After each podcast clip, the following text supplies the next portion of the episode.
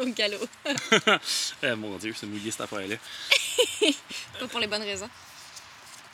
Ouais, pas pour les bonnes raisons. Pas pour les bonnes raisons. J'étais assis sur une branche euh, complètement mouillée.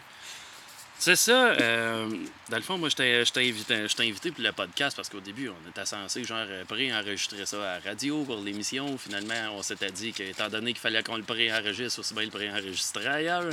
C'était supposé de se faire à la vieille prison, puis finalement, ben, ça concordait pas pantoute avec les horaires de personne, fait qu'on n'a pas pu. Mm. Je vais y retourner pareil éventuellement dans le temps. Ben là, Oh. moi, ce qui, ce qui m'avait fait euh, un peu triper la dernière fois, c'est quand Fred était venu à l'émission. Fred était venu à l'émission, puis je me rappelle qu'à un moment donné, euh, tu m'a- tu m'avais dit, ouais, je peux pas bien ben éteindre mon téléphone, parce que je suis sur appel. Ouais. Moi, au début, je pensais que tu étais dans les soins de santé. Ben, en f- mettons à la fin, là. c'est le bout après, genre, quand la santé marche plus. C'est ça. Quand la, la santé elle prend le bord, ben là, je m'en occupe. Là, tu t'en occupes rendu là. Fait que moi, quand j'ai su que tu étais thanatologue, je me suis dit, je t'avais posé comme la question bien ben niaiseuse, parce que je regarde énormément de films d'horreur, puis à toutes les fois qu'ils sont dans une morgue ou dans un salon funéraire ou ben, quelque chose comme ça, puis il y a un corps en train de se faire embaumer ou euh, se faire passer une autopsie, n'importe quoi, il y a tout le temps un gars qui mange une sandwich. Mais c'est pas vrai. C'est pas vrai? Non. Il y a des tasses de café, par exemple, mais il n'y a pas de sandwich. Il n'y a pas de sandwich, ça c'est vraiment. euh, Il n'y a pas un chat qui fait ça dans la vie. Ah, ben, il y, a il y a sûrement les, les- les personnes plus âgées euh, que eux, euh, ils ont leurs petites habitudes, puis que dans le temps, c'était moins. euh, il, y avait, il y avait moins de, de focus sur l'hygiène et tout ça, puis euh, d'études aussi sur euh, les bactéries, puis la façon de proliférer et tout ça. Fait que eux, ils sont peut-être moins stressés. Mais euh, les plus jeunes générations, mettons qu'on est plus à cheval là-dessus. là. Ouais, ben c'est sûr qu'en même temps, les, les films que j'ai tendance à regarder, c'est pas récent. Ah. C'est, tout le temps les, les vieux films que j'aime bien. C'est comme là, je m'en, vais voir euh, Halloween 2 à soir, parce que dans le fond, je suis un gros fan des vieux. fait que c'est un peu pour ça. Puis là, moi, je me demandais, la job de thanatologue, là, nous autres, on en connaît rien qu'un bout. Tu sais, on se dit, euh, embaumer un corps ou bien l'incinérer, ou bien, mettons, la grosse logistique de ça, là, comment ça fonctionne? Mettons, le, corps de l'hôpital s'en vient chez vous. Ben, en fait, ça commence à, à partir du moment où on reçoit l'appel de la famille qui nous disent Ah, ben là, on a une personne qui est décédée dans notre famille, tout ça. Donc là, on voudrait savoir qu'est-ce qui se passe. Donc, on demande euh, une autorisation pour, euh, pour pouvoir aller chercher la personne. On s'assure que le bulletin de décès est signé parce que sinon, on ne peut pas transporter un corps dans, dans un véhicule comme ça sans, sans papier, sans rien. C'est pas légal. Ouais, c'est- non. tu veux pas te faire pogner avec, là? Pas tant, non. Donc, il faut absolument avoir un certificat de décès. Puis euh, ensuite, euh, on rencontre la famille et puis on voit avec eux qu'est-ce qu'ils souhaitent. Donc là, s'ils souhaitent une exposition ou une incinération, ou les deux, ça se fait aussi. Après ça, on voit euh, qu'est-ce qu'ils veulent faire avec, euh, avec les restes de la personne. Donc, euh, soit on l'enterre, soit ils gardent les cendres chez eux, soit ça va dans le columbarium, ou alors ça peut être répandu. Ou, les possibilités sont quand même, sont quand même vastes, mais en gros, là, les grosses étapes, c'est pas mal ça. C'est pas mal ça, le, le- le gros du planning. Ouais, avec la cérémonie, là, entre-temps, puis... euh, Quand vient le temps d'embaumer quelqu'un, comment ça fonctionne? Oh, c'est le fun. Euh, dans le fond, euh, ben, on fait une première évaluation. Donc, euh, pour rega- on regarde l'état de la personne, dans quel état il est venu. On regarde aussi de quoi il est décédé, est-ce qu'il y a des déclarations qui sont, de maladies qui sont obligatoires, comme l'hépatite ou le sida ou des choses comme ça. Ça, c'est des choses qu'on doit absolument savoir parce que ça nous affecte si jamais il y a quoi que ce soit. Ouais, tu prends pas les mêmes précautions dans ce temps-là, sachant qu'il peut y avoir un virus mortel dedans. C'est ça. Donc, on, on regarde par rapport à ça. Puis ensuite, on, regarde euh, selon l'état de la personne si. euh, y a des personnes qui sont très amaigries, des personnes qui ont pris, euh, mettons, de la cortisone puis qui sont gonflées ou des choses comme ça. Donc, on s'adapte avec notre solution, qui est du formaldéhyde, à base de formaldéhyde. On s'adapte pour retrouver les traits qu'on souhaite chez la personne. Puis ensuite, on prélève, les artères. Donc, on va chercher au niveau du cou la- l'artère carotide, puis euh, la veine jugulaire, parce que au fur et à mesure qu'on pousse la solution dans le corps, ça va pousser le sang qui va nous le faire ressortir.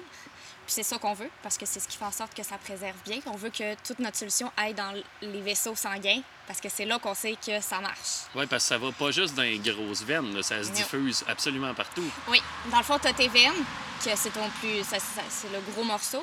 Tu as des petites vénules qui sont plus petites, puis après, tu as les capillaires. Ça, c'est vraiment les tout mini-mini, comme, gros comme des cheveux. Puis c'est là où ça se mélange entre euh, artère et veine.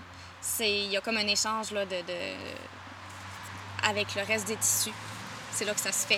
Puis c'est là que ça se propage dans les tissus. Puis après, ça retourne. euh, En fait, ça va de l'artère, c'est chargé d'oxygène. Ça va dans les tissus. Puis ensuite, le CO2 va dans la veine. Mais là, ça, c'est c'est de la théorie, là. Ouais, rendu, Ouais. rendu là, c'est de la théorie. C'est pas mal, là, oui. Mais apparaît, mettons, là, au bout de la ligne, il n'y a plus de sang, il y a juste le petit, le petit liquide pour pas que ça décompose. C'est ça. Puis après. Le, le corps a changé de couleur à ce moment-là? Idéalement, oui. Parce que euh, quand tu décèdes, au bout d'un moment, tu as le sang qui sort de tes organes. Ben, pas de, ben, de tes organes, mais plus de tes vaisseaux. Et ça te fait une coloration de la peau comme un bleu. Parce que le bleu, c'est exactement ça. C'est euh, ton vaisseau sanguin, qui, le sang qui s'est réparti dans ton tissu. Donc là, c'est exactement la même chose.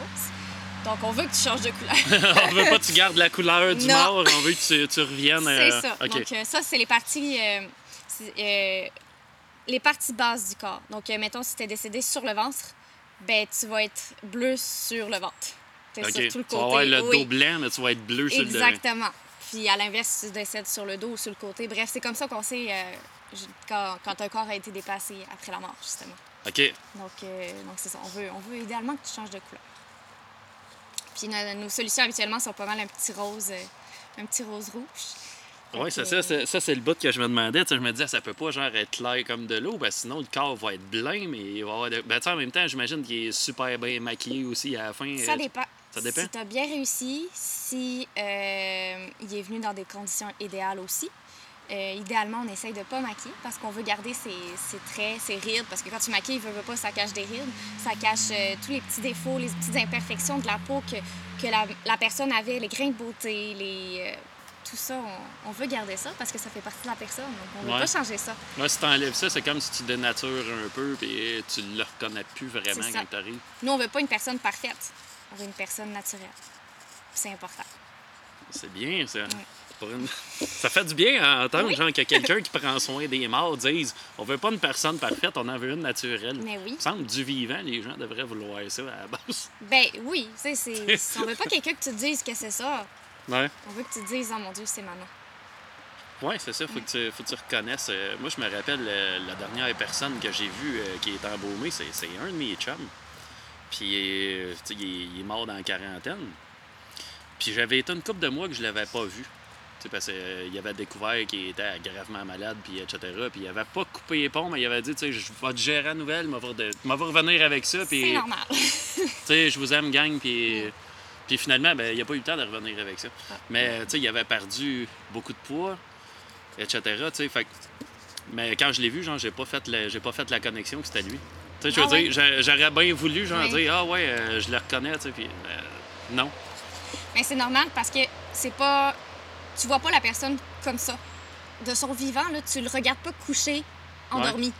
Donc, à partir de ce moment-là, tu, tu vois une facette de sa personne que tu regardais jamais vraiment, là, à moins que c'était ton compagnon. Puis même encore là, je veux dire, tu regardes pas ta personne, la personne que t'aimes, tu la regardes pas dormir à tout bout de champ. là. Non. Tu préfères quand elle interagit, quand elle a des réactions. Idéalement. Tu ça fait quand même là, je dois dire, ouais, j'étais habitué de regarder un de mes chums dormir. Mais Ça oui. fait comme, ouais, euh, pas bien, bien. Donc là, c'est sûr qu'il y a quand même une- un choc face à ça, parce qu'on sait que c'est lui, mais que c'est différent, c'est pas dans le langue que tu as l'habitude, c'est pas... euh, les personnes avec des cheveux aussi, là, c'est, les cheveux, ils retombent pas naturellement vers le bas, donc là, il faut, le- faut travailler ces cheveux-là pour que ça fasse un semblant d'antigravité. On travaille contre la gravité, ça, c'est... Puis les traits du visage aussi, parce que quand t'es couché, t'as plus euh, tes joues, des choses comme ça, que ça va plus vers Ouais, l'arrière. ça, ça, ça tire, ouais. Exactement. Donc là, nous, il faut qu'on essaye de ramener ça vers l'avant et vers donnes- le bas. Puis en tout cas, c'est. tu donnes un peu de soutien pour pas que la personne ait l'air carrément euh, pas effoirée sur le dos, mais Mais c'est ça. tu t'essayes quand même, euh, tu vas la laisser naturelle, mais naturelle est pas à son avantage, on va dire. oui et non. Oui si, et non. si son naturel n'était pas avantageux, on va garder son naturel pas avantageux parce que c'est cette personne. Ouais, c'est ça. Tu veux Elle pas, est comme tu ça. veux pas transformer quelqu'un. Mais, mais il faut quand même donner un naturel de quand il était debout. Parce que c'est comme ça qu'on l'a vu, qu'on l'a connu, qu'on a interagi avec. Ouais, c'est plus, c'est plus ça. C'est, c'est dans le fond, c'est d'y donner le naturel debout, mais couché. Oui, exactement. C'est exactement ça. Parce que tu veux pas y donner son naturel couché. Tu veux, genre, qu'il soit, genre, euh, son, son naturel debout, mais à Oui. l'horizontale. Exact.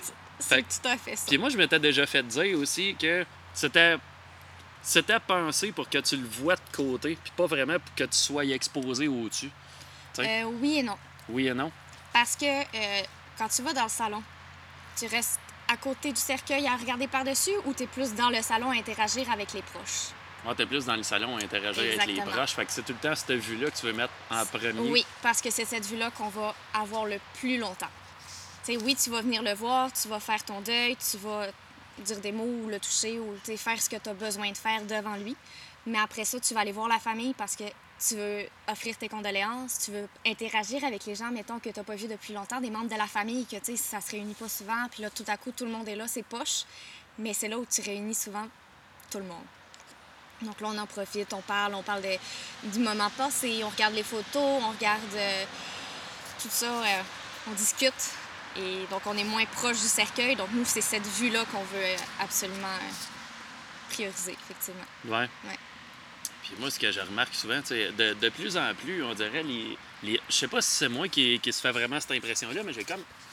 J'ai vraiment l'idée que les gens se font plus incinérer qu'avant. Oui. Puis moins d'embaumement. Je sais pas si c'est une question de coût, c'est qu'ils voient pas vraiment. le- Ben, c'est un mélange de beaucoup de choses. Euh, Il y a le côté coût. C'est sûr que financièrement, ça coûte moins cher une crémation qu'un embaumement. pour finir à la même place au bout de la ligne. pour finir déjà à la même place, sauf que euh, après, si tu y vas avec le choix de l'urne, ça peut coûter encore plus cher qu'un embaumement au final. Si tu y vas avec le lieu d'exposition, tout ça, le temps que tu l'exposes, ça coûte la même chose que ce soit un corps ou une urne parce que c'est la location Ouais, du salon pareil. Donc, tu sais, est-ce que ça change tant que ça? Dans le coup, Je suis pas certaine, ça dépend vraiment des choix. si tu vas vraiment dans le gros minimal, oui. Mais Oui. au bout de la ligne, si tu enterres la personne dans un cercueil en bois ou bien dans une urne qui est en cuivre, mettons, ben là, tu, tu dois comme Tu te contrebalancer. rejoins, tu- oui, oui. tu Des fois, il y a des expositions d'urnes que ça coûte encore plus cher qu'une exposition de corps. là. Ouais. Donc, euh, tu gagnes pas forcément grand-chose euh, au bout de la ligne. Mais c'est mais c'est ça, il y a le côté financier, puis il y a le côté euh, une mode aussi. Euh, c'est plus... euh, Écologique, on va dire, peut-être? oh non, c'est pas forcément plus Même pas? écologique. Ah non. Ben non, ben non. C'est pas du tout plus écologique. Par contre, euh, c'est plus rapide. C'est plus facile, si on veut. Parce que Il y a vraiment moins de manipulation, etc. Ouais, c'est ça. Tu, tu- rentres la personne dans le four, puis tu attends le temps de la crémation. Tandis que l'autre, tu fais vraiment l'embaumement, puis ça peut durer des heures, des... tout ça. Puis les gens aussi, euh, souvent, ils veulent s'en débarrasser. Donc, qu'est-ce qui va le plus vite? Une urne. Et Ouais. puis après, ils gardent l'urne. Et puis, euh, Mais ce que les gens oublient, c'est qu'ils peuvent exposer, mais après incinérer. Donc, ils peuvent quand même faire l'exposition, voir la personne, faire ton deuil. Puis ensuite, tu fais une incinération et tu gardes les cendres. Donc, c'est- tu sais, il y a une combinaison quand même de plein de choses qui Les peuvent deux se faire. Oui. Admettons le fait que quelqu'un expose puis incinère après, faut-tu qu'il embaume pareil ou si dans les délais ça fonctionne sans? Ben, tu as 24 heures pour, si tu veux, euh, voir une personne non embaumée. OK. Donc, euh, en, dans- en dedans de ça, nous, on fait ce qu'on appelle euh, une asepsie. Ça, c'est vraiment plus une toilette. Donc, on va nettoyer la personne, on va la préparer, on va... mais on ne l'embaume pas. Donc, il n'est pas préservé. Il reste avec, avec tout ce qu'il a et tout ça. Mais on, on fait quand même une toilette pour qu'il soit propre parce que Ah des ouais. fois, les, les décès, ça n'arrive pas euh, tout beau. Donc, on prépare quand même ça pour la famille. Puis euh, ensuite de ça, là, on, on peut, on, peut, euh, on tolère 30 minutes. faut qu'il soit 30 minutes euh, avec la famille. Mais au-delà de ça, c'est plus dangereux parce que il- ça risque qu'il y a des bactéries, il y a les décompositions qui se déclenchent, il y a tout ça. Donc, pour des risques de santé, on Ça va ne pas peut plus loin que ça. faire plus. Non.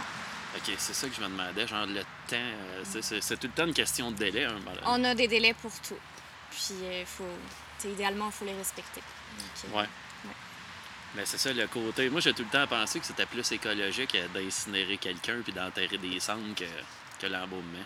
Mais non, parce que euh, c'est du gaz, c'est du feu, c'est de la combustion. Donc, c'est pas forcément plus écologique. L'urne, quand tu l'enterres, euh, c'est Ouais. pas Ben moi, forcément... c'était le produit que je me demandais, genre si c'était quelque chose de vraiment toxique ou Le pas. formaldéhyde, Ouais. c'est cancérigène au bout. Fait que finalement, ouais, c'est fait pour un mort. C'est comme... tu sais, je veux dire, il y a, y a rien qui... Y a rien qui tue pas dans ce monde. Ouais, c'est- Donc... euh, et, euh, Finalement, tu prends énormément de précautions, toi, avec, en travaillant, parce que tu te dis, OK, ouais, c'est vraiment pas cool. Quand, comme... Ah, ça fait mal à la gorge, ça fait pleurer, c'est très irritant, là. Ouais. Ouais. Oh oui. Donc, ben, veux, veux pas, ça préserve. Donc, euh, Ouais. ça, tue, ça tue les organismes. Moi, je suis fait d'organismes, donc... euh, Puis, je vais... une autre question bien technique, là. Ça peut préserver un corps combien de temps, ce produit-là? Y a-tu des chiffres là-dessus? Oui, ça dépend de plusieurs facteurs. Ça dépend de quoi il est décédé. Ça dépend si, le, si euh, ça s'est bien, euh, si c'est bien allé jusqu'aux aux orteils, au bout, de, au bout de doigts, au bout des oreilles, tout ça. Et ça dépend de la concentration. Parce que on a beaucoup d'eau pour un petit peu de concentration de formaldéhyde. OK. Donc, ça dépend vraiment si tu mets, on appelle ça, nous, un index. Donc, plus tu mets un index fort, élevé, plus ça va préserver, mais plus ça va dessécher aussi. Donc, ça va faire maigrir la personne, ça va faire euh, cuivrer la peau, si on veut. Donc, c'est pas vraiment ce qu'on préconise. On préfère vraiment que ce soit le plus doux possible, mais qui beau. Ouais, ce que tu veux à la base, c'est qu'il soit présentable une fois qu'il est dans le trou, c'est plus grave. Fait que dans le fond, le délai est calculé pour que ça préserve moins longtemps, mais que ça fasse une, une plus belle job pendant ce temps-là. Oui, mais c'est plus que c'était aussi parce que quand on présente euh, les corps maintenant, c'est souvent juste une soirée. Maximum, le lendemain, on fait la- les funérailles. Dans le temps, ça restait là deux, trois jours. Puis après, c'était les funérailles. Donc, il fallait vraiment que ce soit préservé plus longtemps parce que là, pendant les trois jours, il n'était pas dans une salle réfrigérée. Il était à l'air ambiante. Ouais, c'est ça. Oui. Donc là, comparativement à maintenant qu'il reste dans une salle réfrigérée, il est sorti une journée, puis après ça, c'est terminé. Donc, les besoins en préservation, Ouais. les besoins en préservation sont beaucoup moins euh, euh, nécessaires d'être forts. Ils ont moins besoin d'être forts. OK. Mauvais. euh, Ça a été drôle, là, ça, j'espère.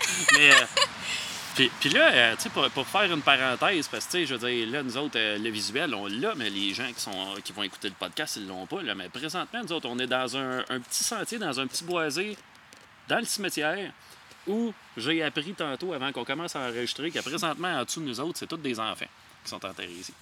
Oui, on est dans le petit coin, euh, le petit coin des enfants. Euh, un, c'était un coin qu'on trouvait beaucoup plus adéquat pour les enfants, justement, avec les arbres, leurs formes et tout ça. Ça faisait plus un, une espèce de petit parc, de petit terrain de jeu, plutôt que de les mettre directement avec les personnes adultes, que là, c'est vraiment un, un ter- un terrain plat avec, euh, Ouais. avec les pierres tombales qui s'élèvent. Donc, euh, Puis en même temps, ben, tu sais, moi, ça me rappelle, c'est drôle du même, ça me rappelle mon enfance. Puis cet arbre-là qui tient le laptop, mon sac, et puis euh, Et puis nous. mon manteau, et puis nous aussi en train d'enregistrer ça. C'est comme la première fois que j'enregistre assis sur une branche. une branche mouillée. Oui, C'est hein? encore une première aujourd'hui. Puis, euh, mais non, tu sais, ça, c'est direct le genre d'arbre, justement, qu'un enfant pourrait prendre le guess de grimper dedans de la façon qui est faite. Fait moi, c'est- ça me, ça me ramenait loin, genre, juste de venir là. Puis après, d'apprendre que c'est des enfants qui sont ici. Mais c'est, c'est vraiment l'endroit idéal, je trouve, personnellement, là, que s- ils peuvent pas être à un meilleur endroit que ça. Si on croise esprit ou des choses comme ça, mais on peut se dire qu'ils ont un petit terrain de jeu puis qu'ils peuvent juste jouer Ouais. dans les arbres puis euh, courir partout. Ce qui m'amène à. Tu sais, au début, moi, je voulais comme un peu casser les croyances en, en m'en allant euh, dans, dans, dans un cachot de la vieille prison pour enregistrer ce podcast-là. Parce que, tu sais, je suis le genre de gars à penser que j'aime croire qu'il y a quelque chose après. Tu sais, puis. euh, J'aime croire ça parce que quand tu as des gens qui disparaissent euh, soudainement dans ta vie, t'espères que tu vas pouvoir les recroiser à un moment donné. Puis, j'ai jamais eu de manifestation de ça. Jamais, jamais. Mais j'avais pensé, en m'en allant là-bas, que peut-être je pourrais avoir un signe qu'il pourrait avoir des fantômes en quelque part. Ou une mauvaise vibe de tapisser ses murs. On aurait pu amener une planche de Ouija, on l'aurait su. J'en ai déjà acheté une. Puis, tu sais, le, le- le drôle de l'histoire, c'est ma mère a peur de ça. Ma blonde a peur de ça. Fait que moi, j'en ai acheté une. À un moment donné, j'étais au village des valeurs avec un de mes chums. Puis on passe dans un jeu de société, il dit, il dit, il y a une planche de Ouija. Finalement, genre, moi, je vois ça 15$. piastres. Tu sais, là, je la ramasse, j'ouvre la boîte. Puis c'est un vieux jeu, tu sais. C'est peut-être un jeu, genre, des années 70. Tu vois qu'il est vraiment bien préservé, mais le petit cœur qui se promène dessus, c'est un- il est en plastique blanc, mais tu vois qu'il est jauni. Mhm. Puis moi, je trouvais qu'il y avait quelque chose de le fun là-dedans. Fait que je l'ai acheté. J'ai emmené ça chez nous. Il était à côté sur le mur pendant deux semaines. Ma blonde a vraiment pas aimé ça, que- Oh que- qu'on en ait un chez nous. Finalement, mon chum qui était avec moi, j'y ai donné. Lui, il en avait. Lui et sa blonde, ben, il y en avait déjà un, mais là, il n'y avait pas ce modèle-là. Je- Non. je- Mais je sais même pas si ça marche, honnêtement, ou bien si c'est parce que tu t'arranges que t'es 4-5 puis il y en a un qui niaise les autres. Mais ça, c'est quelque chose qu'on saura jamais. Puis j'y ai déjà joué au Ouija. Puis ça a déjà donné des choses comme ça, mais j'aurais jamais la certitude que Qu'est-ce- c'était pas quelqu'un d'autre qui l'a fait bouger. Donc, Ouais, c'est ça. Tu sais pas, ça genre, tu sais pas s'il y en a un qui c'est le maître du jeu puis qui te niaise bien Ben oui. raide. Fait que là, tu sais, il y, a- il y a toujours ce- ce ce côté-là. À moins que quelqu'un me dirait, genre, qu'il l'a fait tout seul puis ça a marché, là, je me poserais des questions, mais encore là. C'est pas conseillé de le faire tout seul, il me semble. Ben, c'est ce qu'ils disent. ouais. C'est ce qu'ils disent. Puis, euh, mais tu sais, c'est ça, à partir de ce moment-là, tu dis, il veut-tu vraiment à ce point que ça marche? Ou si ça a vraiment marché puis il a fait comme, mais mon Dieu, qu'est-ce que c'est qu'est-ce que c'est ça? Tu sais, qu'est-ce qui se passe? En même temps, tu veux le faire avec quelqu'un parce que tu veux la preuve que t'es pas fou. tu sais? Ça, ça, reste- ça, ça te fait une méchante boucle que finalement, t'en sors jamais qu'une réponse. Hein? exact. Puis si, si, s'il y avait moyen d'avoir des réponses là-dedans, ça se vendrait-tu dans un magasin de jouets, genre euh, dans un rayon? Je pense que non. Je sais pas. Parce que Ou du fait que il y a pas de preuve que ça tue qui que ce soit ou que ça fait du mal. ou euh, Donc, Ouais, puis il n'y a, a- pas de réponse. Mais non. Fait que finalement. c'est de l'imagination. Rendu Ouais. là, pour eux, là, pour qu'ils puissent le vendre là, c'est parce que pour eux, c'est un jeu qui, qui demande juste de l'imagination. Puis, euh, c'est un peu comme un farce et attrape. Là. Ouais, c'est ça. C'est- C'est peut-être genre. peur euh, aux autres. justement, on va se faire peur à soir, on va se louer ça. Mais du coup, Ben, se l'acheter plutôt à ce prix-là. oui, Puis, ce qui m'amène à une autre question. dis-moi tout. Ce qui m'amène à la question de. Toi, là, je veux dire. Mettons, mettons, on regarde la situation, là, je veux dire, tu vois des morts tout le temps. Mhm. Tout le temps, tout le temps. Tu dois, tu- à un moment donné, tu dois être immunisé à ça. Tu sais, je veux dire, du fait que. Immunisé dans le fait de, bon, euh, tu meurs, tu meurs, il n'y a, plus rien après. C'est comme. Ben, c'est sûr que c'est plate comme perspective de, de se dire Ouais. tu, tu meurs, tu meurs. C'est ça, mais tu sais, je j'imagine qu'à un moment donné, tu dois comme un peu commencer à le voir de même. Ben, ce que j'aime bien, c'est que je sais comment je vais finir. Tu sais, je j'ai pas de mystère de comment, qu'est-ce qui se passe après quand tu décèdes, les, euh, qu'est-ce qui se passe dans le laboratoire ou dans le four ou tout ça. Moi, je connais ce processus-là. Donc, ce qui reste ici sur Terre, je connais ce qui se passe. Donc, ça rassure dans un sens. Puis après, ben, le côté spirituel, ça, je suis comme tout le monde, puis j'ai aucune réponse. Donc, euh, On n'a aucune réponse. On aime croire qu'il va y avoir quelque chose, mais on se dit pas oui, c'est ça. Comme- On espère, on espère. Sais, je veux Ben, dire. parce que je pense que ça fait peur de se dire qu'on finit là. Ouais. Qu'il n'y ait plus rien après, puis qu'on fait toute notre vie, on dépense toute notre énergie pour rien. Donc, euh, je pense c'est que comme, c'est plus vraiment de vivre, c'est comme plus de. Tu sais que t'as un, t'as un c'est délai, un puis, timeline, puis ouais. puis après ça, j'en sais tout. Puis c'est plus... euh, ça, ça fait bien plus peur de penser ça comme ça. Donc, on préfère penser à quelque chose d'autre après, que, que ça sert pas à rien, qu'on n'est pas juste de passage, puis qu'on on est, on est immortel après. Mais ça, c'est c'est typiquement humain. Ouais. Le Euh, besoin d'immortalité, de, de laisser quelque chose, une trace derrière nous. Puis, euh, Ouais, on veut. Mm. Puis, euh, tu sais, n'importe quel artiste dans la vie veut, veut laisser une trace. N'im- N'importe Oui. quelle personne qui bâtit quelque chose. Mhm. Tu sais, je veux dire, que, que tu sois un homme d'affaires qui bâtit une business. Tu sais, tu veux laisser une trace en Oui. arrière de toi tout le temps. Mm. Puis, on dirait, genre, en tant qu'être humain, c'est vrai que c'est pas mal ça qu'on cherche Oui. dans la vie. À la Mm. limite, même si ton nom reste pas dessus, tu veux qu'il y ait quelque chose en arrière. Genre, tu sais. Mais même au-delà de créer quelque chose, faire des enfants, c'est une façon Ouais. de s'immortaliser aussi. c'est, ça ton patrimoine. Oui, il y en a, c'est leur travail, il y en a, c'est leur famille, Parce que tu transmets à tes enfants, il y a tes gènes, tes Euh, valeurs. il y a ton nom aussi. Ouais. Donc, euh, c'est vraiment une, fa- une autre façon plus commune de s'immortaliser à travers, euh, à travers le, le petit. Donc, euh, on, a, on a vraiment ce besoin d'éternité. C'est c'est fou. C'est intéressant, là, mais c'est c'est même, ouais. Je ne sais pas, genre, si, si ce besoin d'éternité-là, on l'a, on l'a découvert, mettons, avec euh, le fait euh, d'évoluer dans la vie, puis d'avoir une société, puis etc. Puis, euh, parce que, tu sais, si tu regardes, il y a, il y a des pays que. ben, tu sais, je veux dire, il y a des gens, qu'eux autres, ils se battent pour survivre à tous les jours, sais. Fait que je ne sais pas si. eux autres, ils ont comme cette espèce de mentalité-là de vouloir absolument laisser quelque chose en arrière, ou bien s'ils laissent quelque chose dans le fait de survivre, plus que, que Faudrait leur demander. Rendu là. Ben, je n'ai pas croisé encore. Non, bah. Mais Peut-être que ça serait une bonne idée pour un autre podcast, par exemple, euh, Ouais. à un moment donné dans la vie. De voir comment ils vivent ça. Puis, euh, Ouais, c'est ça. C'est quand même euh, c'est quand même différent, honnêtement. On- Le, le- le point de vue sur la vie est bizarre. D'un à l'autre, ça change tout le temps. Puis moi, j'ai j'ai déjà jasé avec des gens, tu sais. Puis on parlait genre de, de, croyances, etc. Puis même quelqu'un qui est pas croyant dans la vie, tu sais, à un on puis on était pas à jeun, on était dans un party de Noël. Puis le gars, c'est un, gars que je connaissais au secondaire, mais je l'ai pas revu, ça fait bien au-dessus de 10 ans. Puis lui, il est arrivé à un puis il dit, tu sais, dis-moi, je suis pas un gars super croyant dans la vie. Mais il dit, tu sais, il dit, ça va bien, il dit en même temps, il dit aujourd'hui, il dit dans la trentaine, il dit arriver, puis péter ma broue, il dit, ah, moi, je crois pas en rien, il y a rien là, etc. Mais il dit, peut-être, il dit que plus tard dans le temps, il dit, mais je suis rendu à 90 ans, il dit que je suis dans la fin du rouleau, là. Il dit que je commence à me dire, ouais, ça, ça va être dole en maudit, mais que je parte d'ici, tu sais, parce que là, il dit, tu sais que t'as encore du temps devant toi, Mm. tu peux lâcher n'importe quoi, mais il dit, à partir du moment où tu es à la fin, comment tu vois ça, tu sais? Puis juste le fait de qu'il ait pas la peine d'y réfléchir, c'est quand même pas pire, de, de se dire, euh, là, pour tout de suite, euh, mes affaires vont bien, là, tout est, tout est good, mais à partir du moment où tu te fais shaker un peu dans la vie, je sais pas, la maladie, tu finis par t'en sortir, mais une fois que tu t'es sorti de ça, Comment tu vois encore les ouais, choses? vas-tu vas-tu vivre de la même façon? Ou bien si, si tu vas Habituellement, non. Habituellement, tu, tu, tu veux profiter là. tu veux profiter. Vraiment, là, tu t'apprends... euh, tu te rends compte à quel point c'est fragile.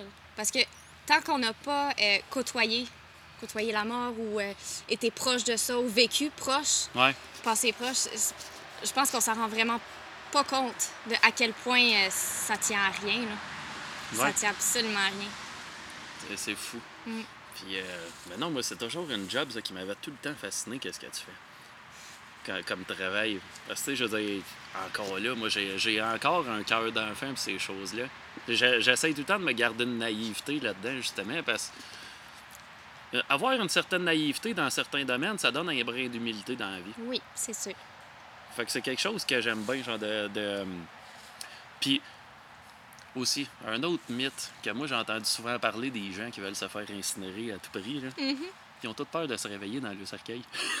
Je te garantis que tu peux pas te réveiller dans ton cercueil. Il n'y a te- aucun moyen que tu te rendes jusque-là. aucun moyen. Déjà parce que euh, normalement, les médecins sont passés, puis ils ont vu que tu étais décédé.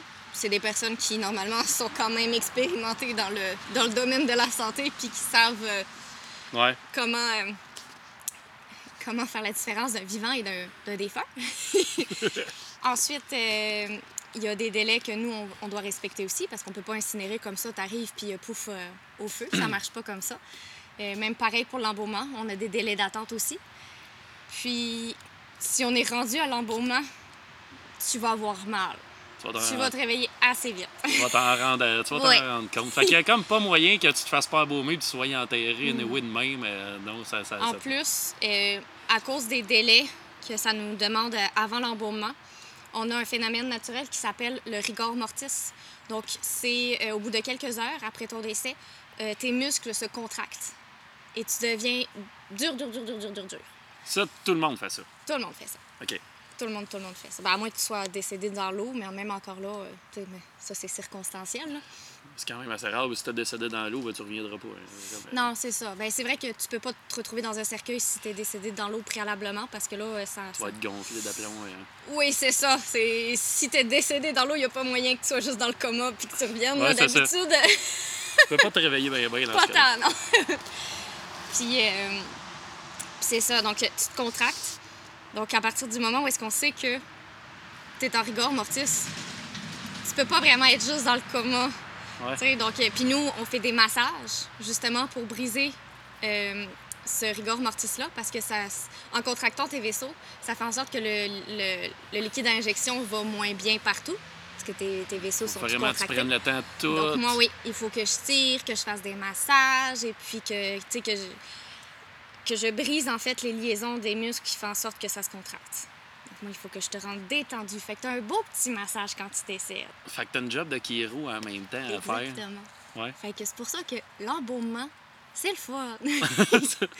T'as des beaux petits massages. T'as une belle petite toilette. T'es au spa, tranquille. C'est comme un. Ouais, c'est ça, c'est un dernier spa avant de t'en aller, dans le fond. Puis souvent, des fois, t'as de la musique en plus. Parce que quand nous, on embaume, Ouais, vous écoutez de la musique en on même aime temps. ça, mettre de la musique. J'avoue. Ben oui. Un petit marin. J'ai un petit marin, l'autre côté. ouais. Mais, euh, c'est quelque chose. Mm. Si on était allé à. Si on était allé à la prison, je ne sais pas, la, la... il me semble qu'on aurait eu une vibe pas mal moins détendue que ça. Mais pourtant, on n'a pas besoin que ce soit, que ce soit si terrible. Le domaine de la- des funérailles, des funérailles, des funérailles et du funéraire, ça fait funéraire. Mais le, le domaine de la mort, c'est c'est relax, au final. Tu sais, t'es t'es bien, t'es tranquille. En tant que personne décédée, là, évidemment. Nous, ça roule, là, mais Ouais, c'est ça, euh, ça. Ça roule tout le temps dans, cette, dans ce spot-là. Hey, je m'en allais lâcher quelque chose, j'ai carrément perdu mon idée. oh non, ça t'en revient là. Ça, c'est pas chiant, ça arrive. Ça arrive, ça arrive. Euh, je m'en allais, à la prison. Oui. Oui. Qu'est-ce qui t'a amené vers ça?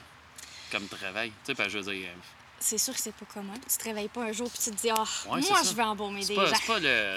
C'est pas le hasard, même si je pense que le hasard n'existe pas. Genre, ben, Mhm. Mais dans le fond, j'avais regardé la série Bones. Je sais pas si tu connais. là, C'est une ouais, anthropologue avec, euh. David Boreanaz. Oui. Ouais. Puis euh, je trouvais ça tellement le fun. J'ai tellement aimé la série. Puis là, je me disais, ah, j'aimerais ça faire le même travail qu'elle, tout ça. Puis en grandissant, ben, je me suis rendu compte que ben, ça reste une série. Puis que c'est la relation qu'elle a avec le gars du FBI, ben, c'est pas forcément la vraie vie. Puis ça se passe pas vraiment comme ça. Tu sais, ça a été romancé. Donc, euh, puis les années d'études aussi, ça, ça finissait plus. Donc, j'ai regardé qu'est-ce qu'il y avait autour. Puis, euh, c'est là que je suis tombée sur la thanatologie. Et ça regroupait plein de choses que j'aimais parce qu'il y avait le côté psychologique. Donc, euh, on, on- on a un cours en psychologie du deuil parce qu'il faut connaître, euh, selon les âges aussi, comment on perçoit le, le- la perte d'un être, comment on- puis comment aider les personnes aussi face à l'enfant. Parce que souvent, on se dit, oh non, non, on l'emmènera pas à la maison funéraire, euh, non, non, non, non, on veut pas qu'il le voit, tout ça. Mais l'enfant, il, il s'en rend pas compte qu'il est décédé. Ouais. Donc, c'est encore mieux de l'amener au salon funéraire, puis de le faire voir. C'est juste, euh, lui, il sera pas choqué, il sera pas. Lui, il essaye de le comprendre. Puis aussi, des fois, ce qui arrive, c'est que, puis souvent, ce qui choque les parents, euh, les enfants commencent à imiter c'est quoi mourir. Donc, ils font semblant d'être morts, ils font semblant d'être dans un cercueil, ils font, tu sais, ils miment ça. Ouais. Mais c'est simplement pour comprendre. Mais les parents prennent peur. Ouais. Puis l'enfant, dans le fond, lui, euh, il a pas les mêmes peurs que ses parents parce qu'il les a pas développés encore. Sait c'est pas c'est quoi mourir. C'est comme le temps, justement, je pense, de, de l'habituer tranquillement. de lui en parler, de qu'est-ce que Ouais. c'est la mort? C'est, ça ressemble à quoi? En quoi ça consiste? Tu sais, c'est, je trouve que c'est important dans le développement de l'enfant, justement, mais les parents ont tellement peur, c'est tellement tabou la mort, on veut le protéger. Mais on le protège de quoi finalement? C'est ta- c'est tabou, puis ça l'est encore plus quand, quand tu veux parler des êtres humains. Mais tu sais, je veux dire, il va vivre cette perte-là dans sa vie s'il y a un chat, s'il y a un chien, parce Oui. que l'espérance de vie d'un chat euh, puis d'un chien, c'est pas super long. Fait que tu sais, à la limite, il va connaître ce deuil-là une couple de fois dans sa Mm. vie. tu sais, Fait qu'il va être confronté de toute il façon. va être confronté de toute façon. Puis il est déjà confronté, si je peux me permettre, parce que un deuil n'est pas forcément relié à euh, une personne qui décède. On fait un deuil quand on perd n'importe quoi, quand on perd notre téléphone, quand on perd, on se perd. euh, Une séparation. c'est ça, une séparation, c'est un deuil aussi. C'est donc l'enfant le vit déjà le deuil quand tu refuses de lui donner ce qu'il veut, quand euh, il je sais pas, moi, il voit qu'il a fini ses bonbons, ben, il fait un deuil de ses bonbons qu'il a terminé. Ou quand, euh, donc, l'enfant est déjà confronté au deuil de toute façon. J'ai un ancien collègue de travail que lui, euh, à un moment donné, j'avais souhaité mes sympathies parce qu'il était rendu dans la soixantaine, puis ça faisait longtemps que sa femme était malade, ben décédée. J'ai dit, j'ai dit, malgré tout, j'ai dit, t'as l'air à. T'as l'air à bien t'en sortir, tu sais. Puis j'ai dit, à moins que ça soit moi qui se trompe, tu sais. Mais il dit, je te dirais, il dit que j'ai pas le choix. Non. Tu sais, il dit d'une certaine façon, là, il dit, je pense, il dit, ça aurait été pire. Ben, il dit, je sais pas, il dit, si c'est pas pire dans la vie, mais il dit, tu sais, peut-être plus à gérer d'une certaine façon, parce qu'il dit, si tu pars, il dit que t'es longtemps avec une personne que t'aimes, puis il dit, la personne, elle te quitte, mettons. Vraiment volontairement contre ton gré. Tu vas, tu vas être forcé de la recroiser, tu sais, puis il dit, Tu vas Ouais. tout le temps essayer de t'accrocher à quelque chose, ça, essayer oui. de. Mais il dit, à partir du moment où ça t'est enlevé comme ça, il dit, même si tu te battrais, il dit, même si tu pleurais, même Mm. si tu. Tu sais, il dit. Ça reviendra il a- pas. ouais, c'est ça, il dit, il n'y a, pas de- il y a pas de retour possible là, dans ce temps-là. Non, c'est fini. Fait que ça te ferme complètement la porte au nez. Contrairement à une séparation que tu peux nourrir un espoir, même s'il est en vain. Ça dépend après comment, comment tu vis puis tout ça. Mais... J'ai trouvé ça mature comme raisonnement, moi, parce que des fois, il y en a qui. Il y en a qui vont dire euh, Ah non, euh, c'est vraiment cheap euh, comme, comme genre de fa- comme façon de penser, puis en même temps, tu dis non, je trouve ça, je trouve ça honnête. Mhm. Tu sais, vraiment. Puis, moi, j'ai pas été vraiment confronté à ça plusieurs fois dans ma vie, je te dirais. Tu sais, le, le fait de, de perdre quelqu'un, euh, tu sais, je veux dire, des gens autour de moi qui sont décédés, euh, oui, tu sais, je veux dire, des, des amis, des connaissances, mais un vrai deuil, c'est arrivé une fois, moi, puis c'était c'était mon oncle, tu sais. Puis, mais il, il est mort de bonne heure, tu sais, il avait 51 ans. Ah, OK, quand même. Ouais, il avait la fâcheuse habitude euh, de fumer. Ah, ah, ah! Je le fais, je le fais de façon récréative, moi, à cette heure. Mhm. mais, pour ceux qui écoutent, euh, faites pas comme moi, ça vaut pas la peine. Non, parce qu'après, vous vous retrouvez chez moi. Ouais, c'est ça. Plus tôt que prévu. Plus tôt que prévu. Plus tôt que prévu. Que prévu. Mais euh, moi, j'avais jamais. En fait, la seule personne qui est décédée proche de chez moi, c'est mon grand-père. Puis j'étais pas très proche. Donc au final, j'ai jamais vraiment vécu de, de perte, de deuil face à. avant mon chat. ouais, c'est ça. La plus grosse perte que j'ai eue, ça a été mon petit chat, là, quand il, est- ben, tu sais, il a toujours été là depuis, euh, depuis qu'il était toute petite. Donc là, ouais. ça, Ouais. ça a été mon plus gros deuil. Ouais, c'est ça. Moi, des fois, tu sais, puis c'est de quoi que je me. Tu sais, je, devrais pas, genre, être pressé puis penser à ça, mais j'ai vraiment un gros attachement, moi aussi, envers mon chat. Non, mais c'est tellement, là, c'est des amours. Oui, puis tu sais, c'est. euh, le pain, on, on, tu sais, on jase de- d'embaumement, tout, puis on est rendu à parler de nos chats. Mais Ah, c'est c'est correct. Ben, c'est ça, tu sais. Puis moi, c'est- une grande place dans ma vie, dans mon quotidien, mon chat. Fait que je me dis tout le temps, tu sais, là, il est rendu à quoi, peut-être 6 ans? Tu sais, puis là, je me mets tout le temps à penser, tu sais, on l'a eu il y avait un an, ça va super vite. Ça va très vite. Ça va très vite. Puis, tu sais, je veux dire, euh, je sais bien que quand je vais avoir 50 ans, il sera plus lourd. Fait que. euh, C'est horrible, pour vrai. tu sais, parce que lui, tu peux mettre, euh, lui, tu peux mettre, euh, genre, euh, facilement, genre, euh, des limites à, à sa vie, Oui, tu sais. ben, parce un- qu'il y a une moyenne. Ouais, c'est ça, versus un humain, tu sais, que, tu sais, à la limite, euh, la, la moyenne d'un chat, elle va déroger de 3-4 ans, tu sais. Moyenne Dépendamment de comment tu t'en occupes. Mais l'humain, c'est parce qu'il est tellement. euh, il est tellement. euh, voyons, je sais pas, je trouve pas le mot, là, mais. euh, mis à- dans des situations qui. Ouais, il est exposé à plein de risques. Exactement, il est exposé. C'est pas, c'est pas me- exposé, t'as pas une... oui, oui, c'est ça. C'est voir que j'ai pas eu le mot. Fait que, tu sais, c'est ça. C'est soit que ça peut être le travail, soit ça peut être en char, ça peut être euh, la maladie, ça. Mm. peut être, ça peut être n'importe quoi. Fait que, tu sais, il y a tellement de risques possibles. Un chat dans une maison, euh, si tu le nourris bien, euh, Si tu nourris bien que tu nettoies solitaire, là, il n'est pas puis qu'il exposé, sort pas trop. Pas exposé à grand-chose, honnêtement. Pas tant, non, juste à beaucoup d'amour. Souvent, là, c'est pas mal plus ça. Ah ouais, ça, ça en est quand même épouvantable. Oui, quand on y passe, euh, tout le temps qu'on passe à sur notre animal, là, à le dorloter, à l'embrasser, à lui dire des petits mots doux, à- c'est terrible. Ouais. Ah oui. Fait que c'est pour ça, je pense qu'il faut que les enfants soient quand même préparés à le, le fait que ça peut leur arriver dans la vie, ça. Oui, parce que de toute façon, ça peut arriver aussi aux enfants. Donc, euh, La, preuve- la la preuve preuve. est autour de nous autres. On les voit pas, mais ils sont en dessous. non, parce qu'il y a des feuilles. Puis c'est des plaques, euh, c'est des pierres tombales posées au sol, c'est des plaques de sol. Donc là, vu que c'est recouvert de feuilles, on, Mhm. on les voit pas trop. Mais sinon, euh, tu sais, c'est quand même assez visible euh, d'habitude aussi. Ah oui, c'est très visible. là. C'est, vraiment à cause des feuilles, parce qu'il n'y a pas de terre et puis de. de- de- tu sais, ça cale pas à longue dans le sol, ces plaques-là. mais- Tout, finit par Ouais, à un moment donné, Parce oui. que même si c'est un, que ce soit un adulte ou un enfant, en fait, euh, tu as un cercueil, mais le cercueil, au bout d'un moment, il ne supporte pas le tas de terre. Donc, Ouais, il- le, le cercueil, lui, il va écraser. ben, il- en fait, le dessus du cercueil se, se brise, mais ça prend. Normalement, ça prend longtemps, longtemps, mais ça finit par se briser. Donc là, ben, la terre, elle descend, qu'elle rentre dans le cercueil. Fait que là, ça fait un tout petit trou. Mais si les gens gèrent bien le, le cimetière, euh, il y a des. y a la personne qui s'en occupe, justement, là, il va venir, il va passer, il va mettre un peu une pelle, une pelletée de terre pour euh, régaliser tout ça, puis ça va, ça va pas Ouais, paraître, non, moi, mais ça, c'est- naturel. là, Moi, c'était euh, plus pour les plaques commémoratives. Dans le fond, ça doit être fait un peu avec une base de ciment pareil, un Oui, peu comme oui, oui, c'est une plaque de béton, oui.